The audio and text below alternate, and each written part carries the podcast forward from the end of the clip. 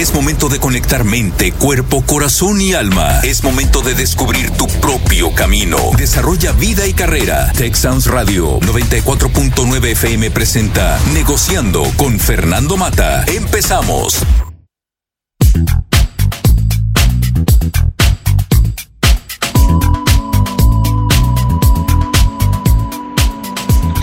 Muy buenas tardes, tengan todos ustedes bienvenidos a este subprograma Negociando. Me acompaña Gladys Arauja, Araujo, su servidor Fernando Mata. Gladys, pues muy buenas tardes, gracias por estar aquí en este programa hoy. Buenas tardes, Fernando. Es un placer para mí estar con ustedes. Yo que soy tu fan número uno, muchas gracias por la invitación a tu programa. Muy contenta de estar aquí con tu audiencia. Pues muchas gracias, Gladys. El tema de hoy, negociando, no temas al miedo, transítalo supéralo mirándolo a la cara. En otras palabras, agarra, agarra el toro por los cuernos. Mira, quisiera empezar, Gladys, con una historia. Es una historia muy sencilla. Y se, es una historia budista que se conoce como el halcón que no podía volar. Y se trata de un rey que recibe como obsequio dos pichones de halcón y los entrega al maestro de cetrería para que los entrene. Pasado unos meses, el instructor le dice al rey, pasa algo muy curioso. Uno de los halcones sí está bien entrenado, bien educado, pero no sé qué le sucede al otro. Dice el rey, ¿por qué?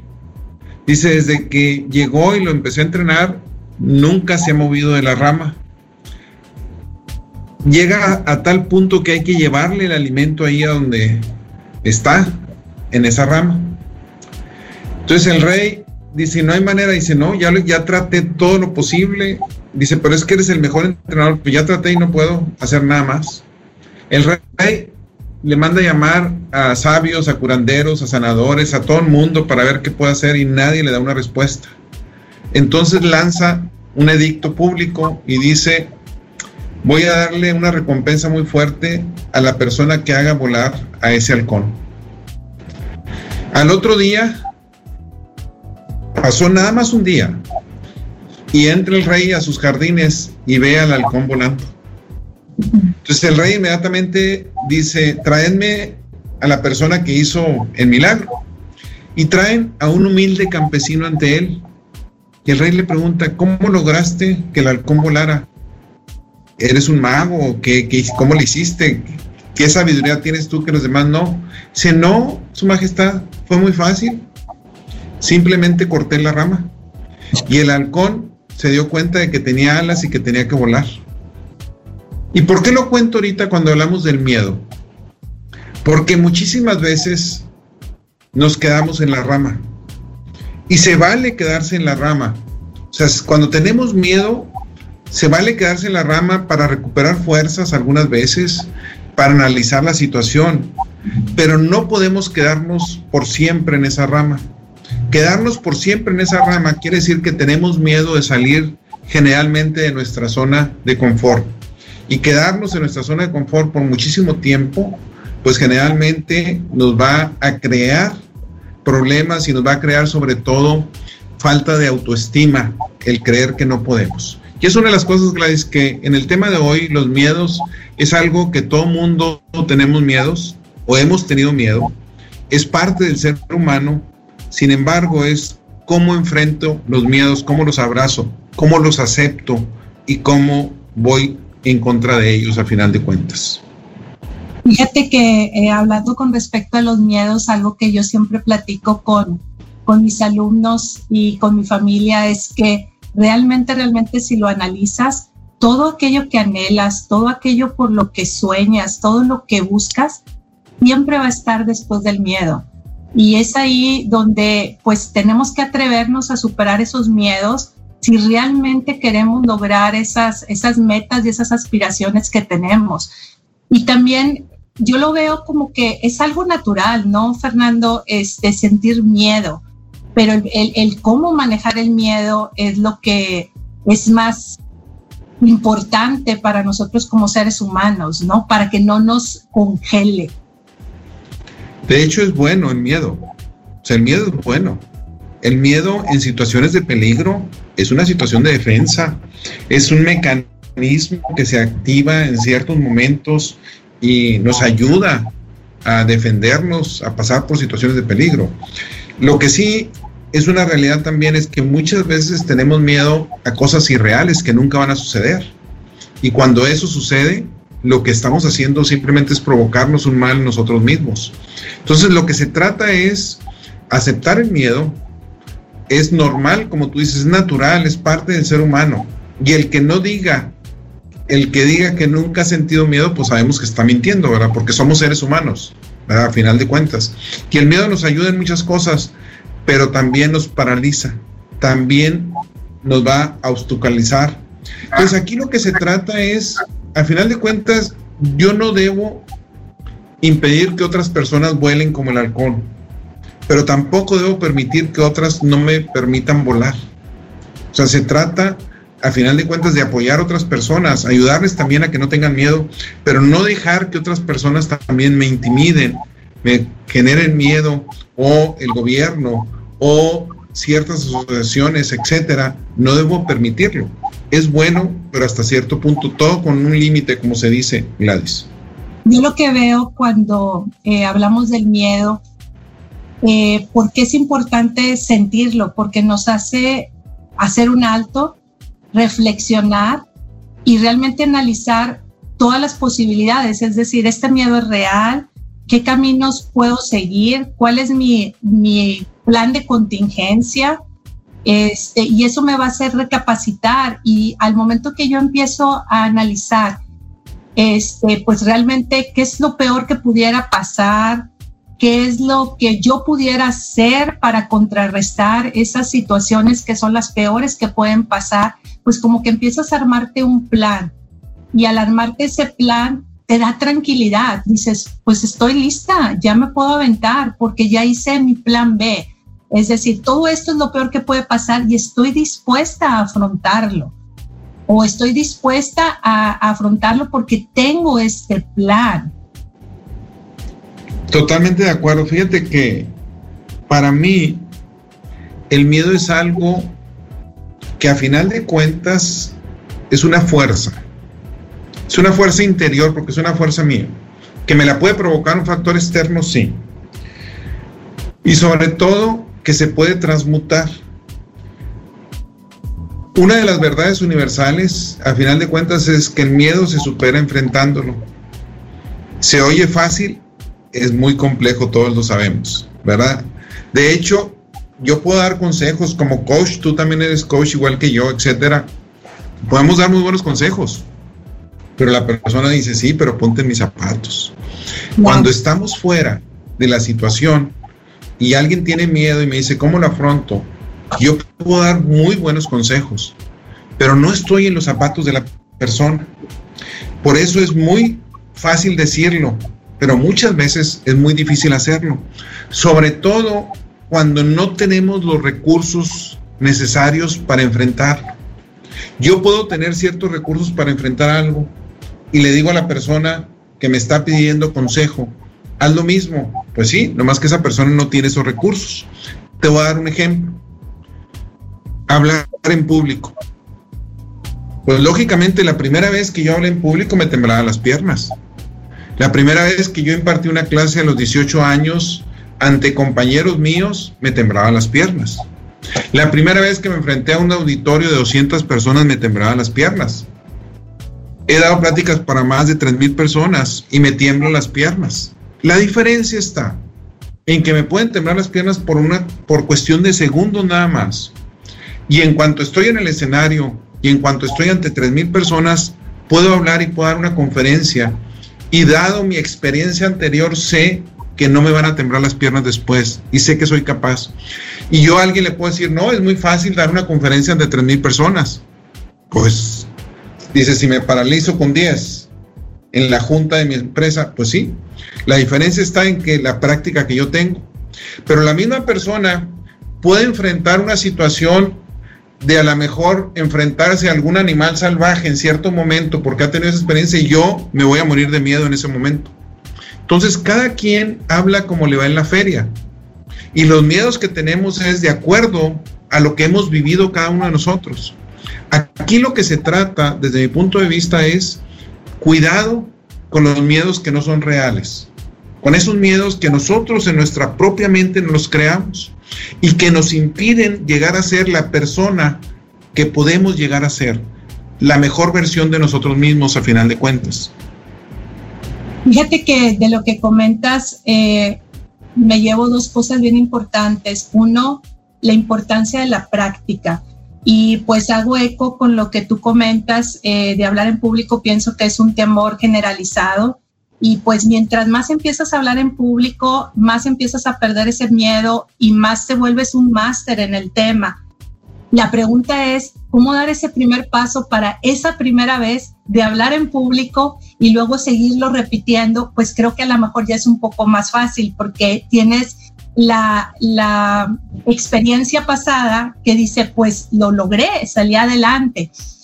Este, y aquí me viene a la mente este, algo que no sé si has escuchado, el discurso, el discurso de Roosevelt que dio en la Sorbona en 1910 del hombre en la arena que es ese primer paso, ese primer paso que nos cuesta dar.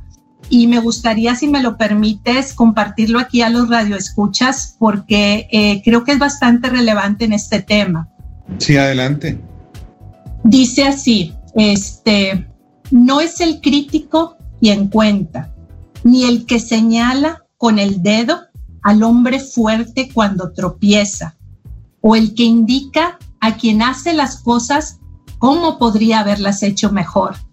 El mérito recae exclusivamente en el hombre que se halla en la arena, aquel cuyo rostro está manchado de polvo, de sudor, de sangre, el que lucha con valentía, el que se equivoca, el que falla una y otra vez, una y otra vez, porque no hay esfuerzo sin error.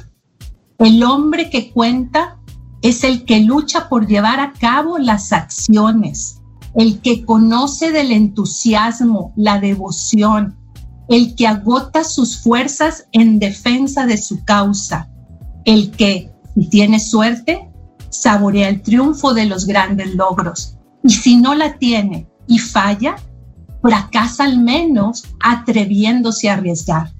Él nunca ocupará el lugar reservado a las almas frías y tímidas que ignoran tanto la victoria como la derrota.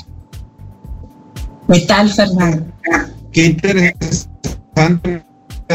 De hecho, cuando lo estaban leyendo, a mí me viene a la mente un poema de Juan Antonio Cabestani que se llama En el Circo Román. A mí siempre me ha gustado muchísimo ese poema.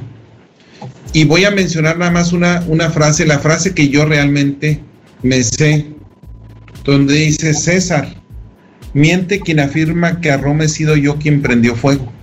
Si eso me hace y lo juro ante Dios que me está oyendo. Pero si mi delito es ser cristiano, haces bien en matarme porque es cierto. Creo en Jesús y practico su doctrina. Y la prueba mejor de que en Él creo es que en lugar de odiarte te perdono y al morir por mi fe muero contento. Y es un gran poema porque habla de una persona que es capaz de enfrentar la muerte por creer en Jesucristo en un momento en donde pues eso era condenado. Cuando nosotros hablamos de miedos, es una parte importante, a final de cuentas, es que necesitamos hacernos consciente de qué es lo que nos está sucediendo. Cuando menciono hay que agarrar el toro por los cuernos, hay que enfrentarlo, hay que transitarlo. Necesito, antes de eso, necesito identificarlo, ¿verdad? Porque es como cuando yo soy alcohólico y no acepto que soy alcohólico, cuando yo tengo miedo, pero no acepto que tengo miedo, pues es muy difícil realmente entonces vencer al miedo porque pongo una cara y me comporto como si no tuviera miedo, cuando realmente lo tengo. Y es parte de la vida. Y puedo sí, y se trata también de prepararse para morir, porque sabemos que es algo que viene en nuestra vida, ¿verdad? Pero también hay que recordar lo que le dice Nupia Carlitos en uno de los memes famosos que hay. donde le dice, este, Carlitos, algún día vamos a morir. Sí dice, pero todos los demás días no vamos a morir. ¿Verdad? Así es que vive, a final de cuentas. Entonces, pero no quiere decir que no esté consciente y que enfrente eso y que tenga miedo a morir, es, también se vale. Pero también se vale prepararse para esos miedos. Hay cuestiones que van a suceder tarde o temprano en nuestras vidas y me debo preparar para enfrentar el miedo de la mejor manera posible, ¿verdad? Sí, yo le pregunto, a una pregunta que, que le hago a mi hija, este, de 16 años. Realmente, Jessica, ¿qué harías tú si no tuvieras miedo? Vamos a empezar por ahí. O sea, realmente, ¿qué es lo que quieres hacer de tu vida, de tus sueños, de tus aspiraciones, de tus proyectos?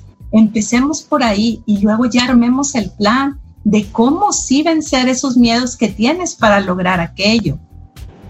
Pienso que esa pregunta te hace reflexionar, a ver, si no tuviera miedo, ¿qué haría? Y como que se destapa el verdadero yo y empezar a trabajar. Fíjate que la pregunta que yo les hice a mis hijos en un momento difícil de mi vida, cuando me quedo con ellos, les hago una pregunta muy fuerte. Eh, tenían 12 y 15 años. Fernando Arián estaba cumpliendo 15, Karina tenía 12 digo, ¿qué sucedería? ¿Qué harían mañana si yo falleciera ahorita? Pero papá, ¿por qué preguntas eso? Generalmente es algo, son preguntas que no, no, que no dices, ¿por qué no le dije? Me gustaría saber, no, nada más, ¿qué harían? Quiero escucharlos a ustedes. O sea, ¿cómo enfrentarían esa situación dado la edad que ustedes tienen en este momento? Y entonces empiezan a mencionar varias cosas. Le dije, es normal sentir miedo que si algo le pasa a tu padre cuando estás con él, etcétera, es normal, es parte de la vida, ¿verdad?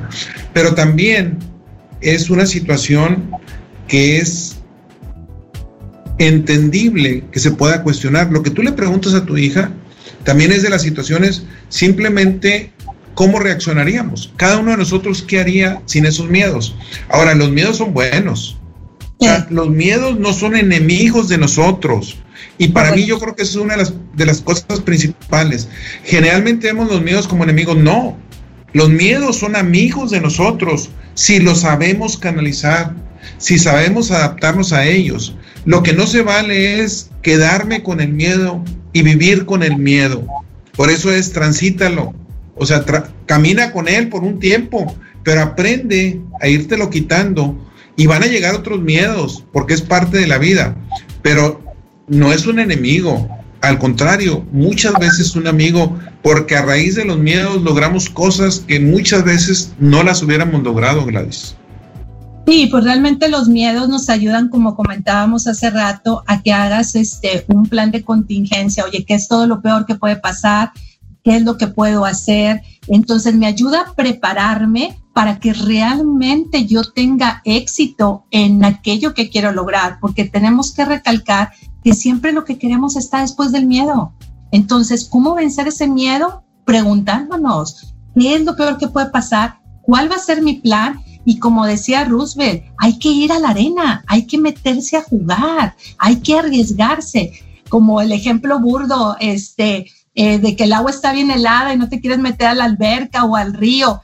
Pero una vez que te avientas y que dices, bueno, ¿qué es lo peor que puede pasar? ¿Me voy a ahogar? No, porque sé nadar ya te avientas y cómo disfrutas el juego, cómo disfrutas esa agua, el juego con tus amigos o con tus hermanos.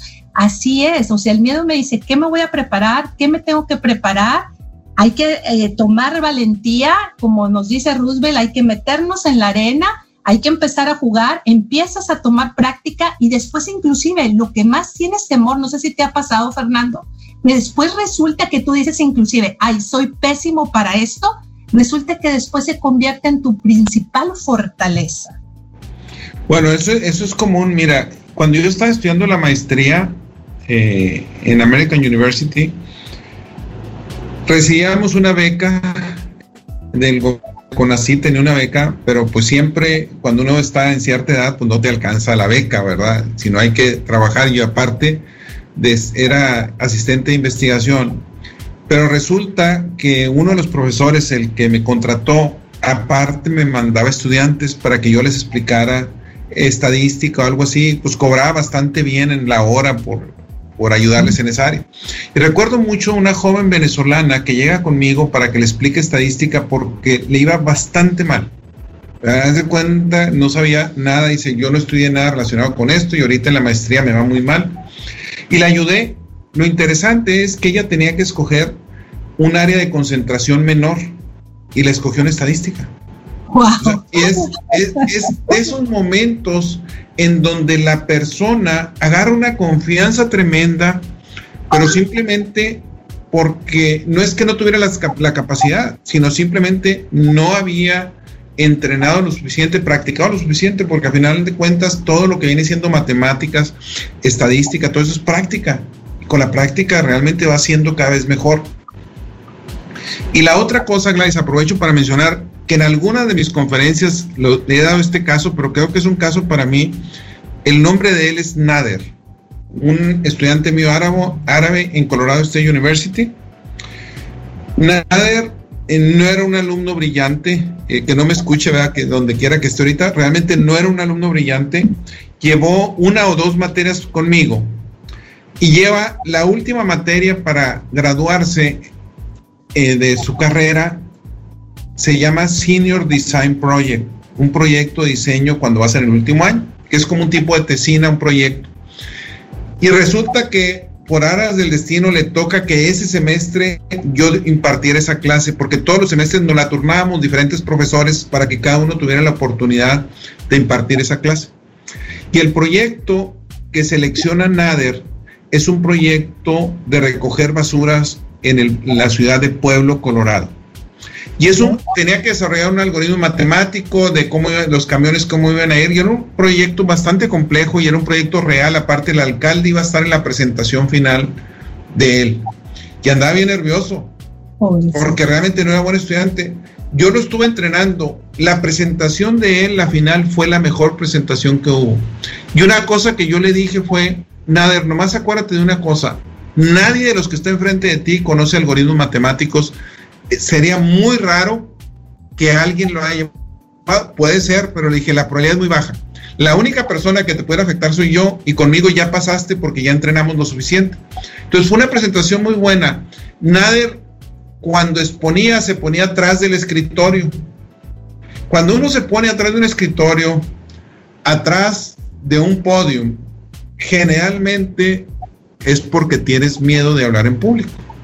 El podio protege, los escritorios protegen, todo lo que esté entre la audiencia y yo protege. Y es algo que los que sabemos, los que hemos sido profesores, los que damos conferencias, sabemos que todo ese protege a alguien que tiene miedo ante una audiencia. Bueno, al final Nader andaba entre la gente como pez en el agua, nada de atrás del escritorio. Y esas son las cosas donde eres capaz de salir adelante y quitarte ese miedo. Gracias por continuar aquí negociando. Continuamos. Me acompaña Gladys Araujo, su servidor Fernando Mata. Gladys, enfrentando el miedo.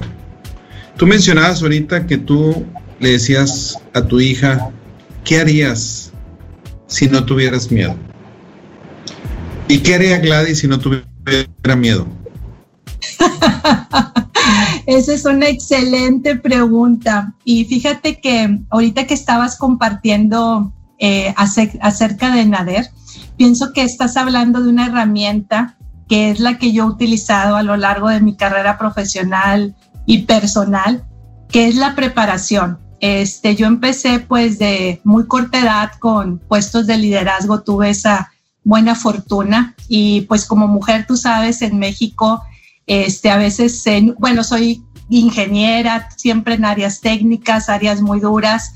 Entonces, pues siempre hemos batallado eh, a lo largo de la historia, pues para que nuestra voz sea escuchada. Y lo que yo aprendí, este, que yo creo que lo ejemplificas con ADER y lo vivo hasta el día de hoy, es que una de las herramientas más importantes, no solamente para vencer el miedo, sino para vencer estereotipos y tabúes y que tu voz sea escuchada en una mesa de negociación, es la preparación. Datos y hechos este, reviran las situaciones. Eh, yo pues te digo, a los 21 años ya estaba haciendo negociaciones de alto nivel y como que querían ver a alguien más, o sea, como que dónde está el director general o el CEO, yo era la tomadora de decisiones. Entonces, cuando empiezan a ver eh, o en las presentaciones a nivel corporativo, etcétera, o de trabajo, cuando empiezan a ver que tú tienes los datos y los hechos y empiezas a manejar la mesa de conversación, ya se olvida quién está detrás de la mesa, si es un hombre, si es una mujer, si es joven, si es eh, adulto mayor, etcétera. ¿Por qué? Porque lo centras en lo que son los datos y en los hechos y a la vez eso te empieza a llenar de una confianza y de una pasión por lo que estás haciendo, que pienso que fue lo que le pasó a Nader. Este, que dices tú ya no estaba detrás de ese escritorio, este, con temor a hablar, porque siempre tenemos que pensar esto, no hay nadie mejor que nosotros mismos que hemos estado trabajando en un proyecto o en preparar alguna tesis o en preparar alguna, un nuevo negocio, pues que nosotros mismos que hemos estado estudiando sobre el tema. Entonces, esa es una de las mejores herramientas que podemos tener para vencer miedos, es el prepararte, tener datos y hechos. Al menos eso es lo que yo he experimentado. Entonces, cuando ves así la vida, Fernando, por ejemplo, yo, pues miedo siempre voy a tener, el miedo siempre va a existir. ¿Qué va a pasar mañana? ¿Me voy a este país o no me voy a este país? ¿Arranco este proyecto o no arranco este proyecto? Pero si yo hago mi tarea, que para mí es la investigación, datos y hechos, qué es lo peor que puede pasar, escenario 1, escenario 2, escenario 3, y empiezo a ver cómo atacaría cada una de las controversias o retos que se me va a presentar el día de mañana, eso me da tranquilidad o al menos la, la tranquilidad de que sé lo que viene y sea lo que me puedo enfrentar. Tal vez no tengamos una bola mágica y no todos los casos estén ahí, pero casi el 80 o el 90% están ahí y al menos te dan la confianza para, como comentábamos hace rato del, del, discurso de Roosevelt, para aventarnos a la arena, para sentirnos seguros de aventarnos a la arena y dar ese primer paso, que pienso yo, Fernando, que es el que más cuesta, esa primera vez. Así es. Mira, yo quisiera, eh, me recordó ahorita algo que algunas veces lo he mencionado aquí. Eh, yo en la edad de adolescente, incluso de niño, yo fui demasiado tímido, una cosa exagerada. Y hay algo que se llama Quora, donde son preguntas que hace toda la gente y hay personas que contestan, dan su mejor opinión y es muy interesante seguirlo. Y una de las preguntas que alguien lanzó fue, ¿cómo puedo vencer mi timidez? Y yo fui el que contestó esa pregunta. Y yo contesto de la siguiente manera, yo le pongo, en primer lugar, yo fui bastante tímido y te puedo decir que sí se supera. La timidez está relacionada con dos aspectos. Una, baja autoestima, miedo al qué dirán, qué van a pensar de mí, al ser sensible a las críticas de los demás. Y la segunda es la vanidad, miedo a hacer el ridículo, temor al rechazo, gran autoexigencia, Muchas veces la timidez es un disfraz de la vanidad. ¿Cómo vencer la timidez? Y aquí es donde empieza, y lo menciono porque tiene mucho que ver con el miedo. Y yo lo que les, contestaba a esta persona, imagínate que tienes 80 años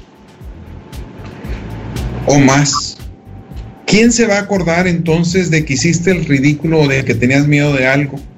Por ejemplo, eh, yo recuerdo mucho ir a bailes de quinceñeras y me da mucha pena sacar a alguien a bailar eh, por el rechazo, etcétera. Pero si yo me imagino de 85, 90, 95 años, ¿quién se acuerda? Pues nada más yo.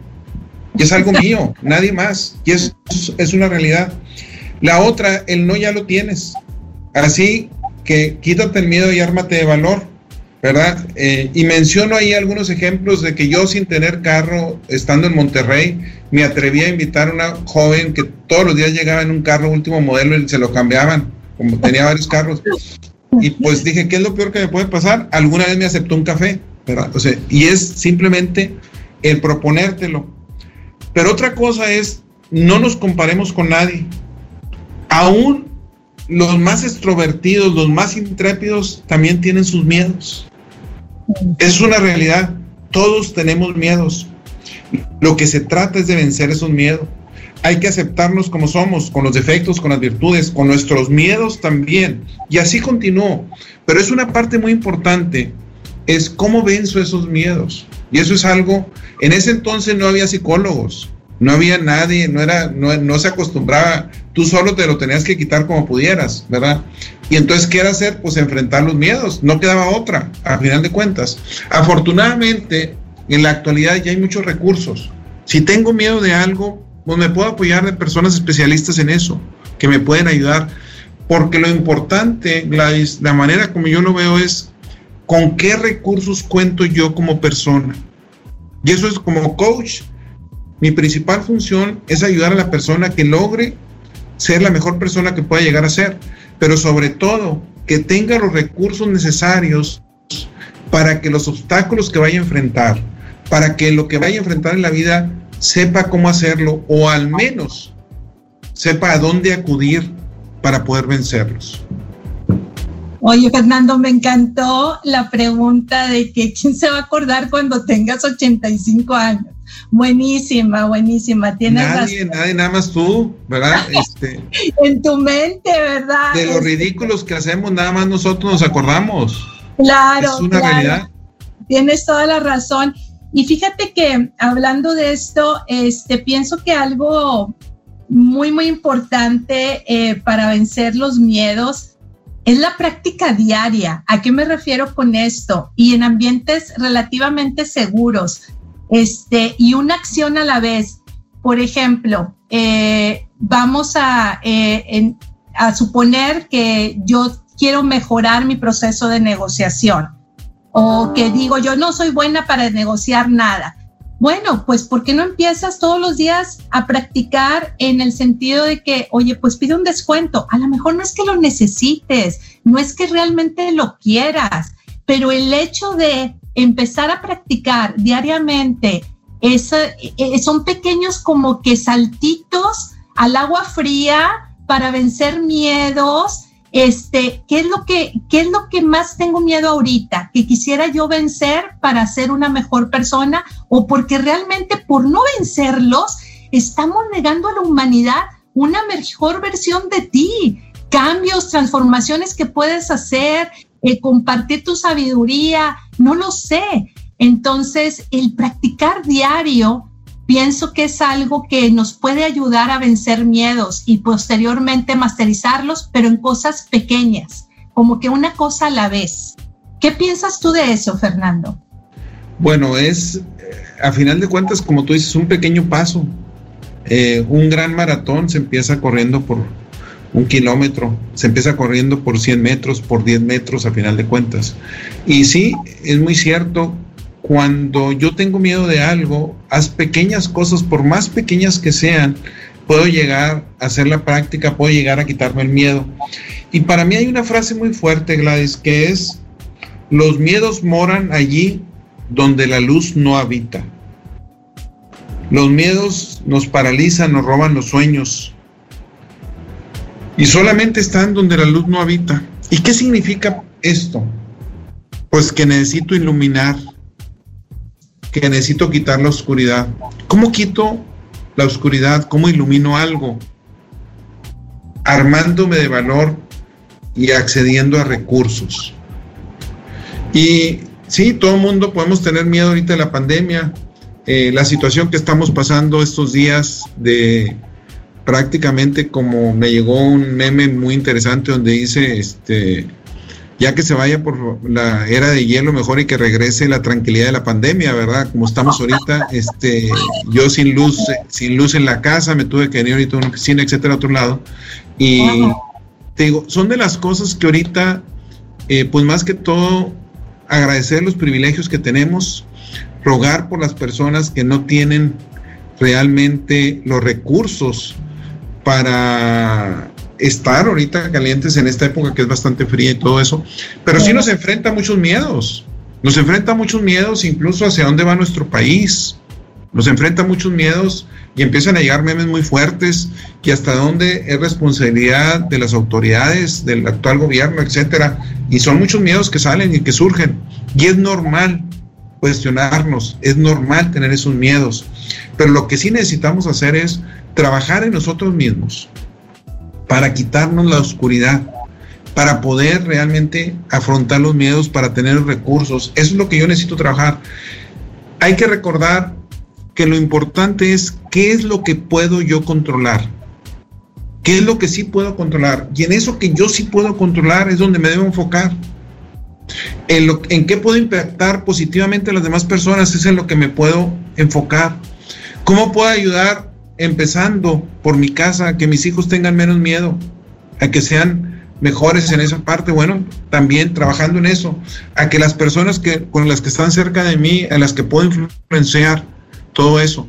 Pero también no hay que olvidar el ser agradecidos a final de cuentas por todo lo que tenemos. Y es una parte de iluminarnos. Yo creo que el ser agradecido es la parte principal que nos ilumina y al agradecer también los miedos se desvanecen de alguna manera, Gladys. Fíjate que ahorita, eh, reflexionando de lo que estás diciendo, jugamos un papel tan importante, uno como padres o inclusive como amigos, hermanos, este, en, influir a los miedos. ¿Cuántas veces eh, no te comparten un sueño y o tú compartes un sueño y te empiezan a taladrar con preguntas, cuestionamientos y comentarios que avivan un miedo que a lo mejor ni traías y que te empiezan a dar? o uno como padre, con los mismos temores que uno tiene, ¿cómo los transmites a tus hijos y haces que tus hijos vivan temerosos ante la vida? Entonces, jugamos un papel tan importante eh, como modelos, por así decirlo, eh, uno como modelos a seguir por el, por el, eh, cómo afrontamos nosotros los miedos y a la vez cuando te, cuestionan o te hacen ver ciertas cosas, o sea, cómo afrontas todos esos cuestionamientos y te paralizas para no seguir adelante porque te infunden temor o cómo los, los analizas y realmente eh, ves qué tan reales son, qué tan válidos son y qué bueno que me los digan para precaución y pues sigo adelante, pero todas esas influencias también afectan en lo que tiene que ver el miedo. Totalmente de acuerdo, mira, a mí me recuerda mucho una historia, eh, voy a llamarle John al Señor, por, me compartió algo muy fuerte. Eh, resulta que yo vivía en Pueblo, Colorado, era profesor de Colorado State University y mi hijo tenía como cuatro años y mi hija como año y medio nada, aproximadamente. Y andaba buscando yo unos palos de golf usados porque uno de mis alumnos Clayton Young eh, dijo, te quiero enseñar a jugar golf, al menos, eh, y él era, desde niño había jugado golf, tenía eh, campo de golf este, en su casa desde niño, con sus abuelos, con su papá, todo eso, y él me quería enseñar. Y Colorado se presta mucho para todo eso. Entonces fui a buscar unos palos de golf y resulta que un señor tenía una venta de garage y aparte de los palos de golf tenía muchas cosas de niño, juguetes bien bonitos y todo eso. Y me llamó mucho la atención. Y le pregunto por qué su hijo, qué pasó, o sea, por qué él está vendiendo todo esto. Y se le salen las lágrimas. Y el hijo acaba de morir. Y ahí platiqué con él este, un rato y después me dijo, ¿te pudieras tomar un café conmigo? Y otro día le llamé y nos fuimos a tomar un café. Y me platicó su historia, una historia Dice, yo soy el menor de muchos hermanos. Y dos de mis hermanos a sus hijos fueron demasiado sobreprotectores de sus hijos. Y yo veo, los jóvenes ya eran adolescentes y se los veo muy miedosos, demasiado miedosos, porque fueron demasiado sobreprotectores. Porque así eran nuestros papás. ¿verdad? Entonces yo no, yo no quise ser así con mi hijo y le daba más libertades. Y el niño debe haber tenido, si mal no recuerdo, unos 8 o 9 años, andaba en patineta. Y la esposa le decía, no le permitas tanto, y él lo dejaba que anduviera en la calle. O sea, lo dejaba, dice, yo no quiero ser sobreprotector. Y lo que hizo el niño a una edad, pues de 8 o 9 años se agarró de una camioneta para ir más rápido. Y la camioneta no se dio cuenta y la camioneta agarra cierta velocidad, pues lógicamente se cae el niño, se pega contra una piedra, etcétera. Una tragedia tremenda. Platicando yo con él, yo le digo, no es tu responsabilidad. O sea, ¿por qué? Le dije, tú tomaste un riesgo y el riesgo fue, dado lo que has visto en la vida de tus sobrinos, dado como eran tus padres, tú tomaste la mejor decisión que tú creías tomar en ese momento y está correcta. Sucedió desafortunadamente una desgracia, pero esa desgracia también le puede haber caído un rayo, también puede haber sido otra cosa. Y son de las cosas, dice, yo le decía que se cuidara y todo eso, este, traía casco incluso el niño. O sea, traía casco y todo, pero de todos modos, o sea, se mató el niño. Y son de las cosas que a veces él dice, yo lo que le quería quitar eran miedos. Y algunas veces eh, son riesgos que tenemos que tomar, es normal, pero también el no tomar esos riesgos, muchas veces no vivimos, Gladys. Muchas veces dejo de vivir por los miedos que tengo. Y eso algunas veces es peor que los riesgos que puedo llegar a tomar. Fíjate que hablando de la palabra riesgo, este, yo viví en Asia pues eh, cerca de cinco años. Es apasionante su cultura, este, totalmente diferente a la de nosotros. Y pues ya sabemos que escriben con caracteres. Entonces eh, estaba yo tratando de aprender los caracteres, eh, en este caso chinos. Y me llama mucho la atención que cuando ellos hablan de riesgo, realmente cuando tú quieres escribir la palabra, se conforma de dos caracteres chinos. Uno que significa peligro y el otro carácter que significa oportunidad. Entonces, esa es la manera en la que ellos ven lo que son los riesgos. O sea, hay un peligro, pero también hay una oportunidad. Me llamó mucho la atención. Fíjate que esa frase que tú dices, eh, en la clase de logística que yo imparto, es por donde empiezo. Eh, mencionando esa frase porque los chinos escriben la palabra crisis con dos caracteres, uno peligro, el otro oportunidad. Y es una parte muy importante para todos nosotros, porque pensamos que las cosas malas muchas veces nos quejamos pero la sabiduría mexicana es tan grande que existen tantos refranes. El que te roba te poda. Y es un refrán muy fuerte. Dices, ¿a quién le gusta que lo roban? Nadie. Ni quiero pasar, pero te poda. Y el podar, el podar significa crecimiento. Entonces las cosas malas que suceden muchas veces nos generan un crecimiento, ¿sí? En esa parte. Y hay que entender que con ese crecimiento, ¿verdad? Es, un beneficio para mí en ese sentido, ¿verdad? Es algo que, que realmente es bueno para mí. Y pues de alguna manera, pues los miedos te alertan de los peligros y también a la vez son las oportunidades que están después del miedo. O sea, haciendo la analogía con, con el simbolismo asiático, ¿verdad? Sí, a final de cuentas, lo más importante es cómo podemos enfrentar nuestros miedos. Yo creo que eso es, este, en los pocos minutos, me gustaría mencionar dos o tres, dos o tres cosas relacionadas con esto. Uno, tiene que ver con los pequeños pasos que tú mencionas. Hay una frase muy fuerte que es, celebra tus victorias. Necesitamos estar conscientes de nuestras victorias. ¿Y cómo puedo tener victorias contra un miedo? Pues dando pequeños pasos. Por poquitas cosas que yo haga, voy a ser victorioso si por poquito que yo haga. Si celebro esas victorias, si estoy consciente de eso, ya di un paso. Entonces, eso que tú mencionabas es una parte muy importante. La otra que yo menciono siempre es, pide ayuda. O sea, no somos perfectos ni lo vamos a hacer. Eh, pide ayuda. ¿Y a quién le puedes pedir ayuda? A tus padres, a tus hermanos, a tus amigos, a algún especialista, ¿sí? A un profesor. O sea, para eso estamos las diferentes personas, para ayudar. Y yo en lo personal, cuando tengo alguna situación, yo acudo a amigos. Y hay un muy buen amigo, Rogelio, que en paz descanse, que me da unas regañadas tremendas a veces cuando en ciertas situaciones personales donde me dice cómo es posible, etcétera. Y son de las cosas que se agradecen. Eh, esas personas que están ahí para decirte tus verdades también, ¿verdad? Y las verdades tienen mucho que ver con qué miedos traemos atravesados con nosotros, ¿verdad? Esa es una.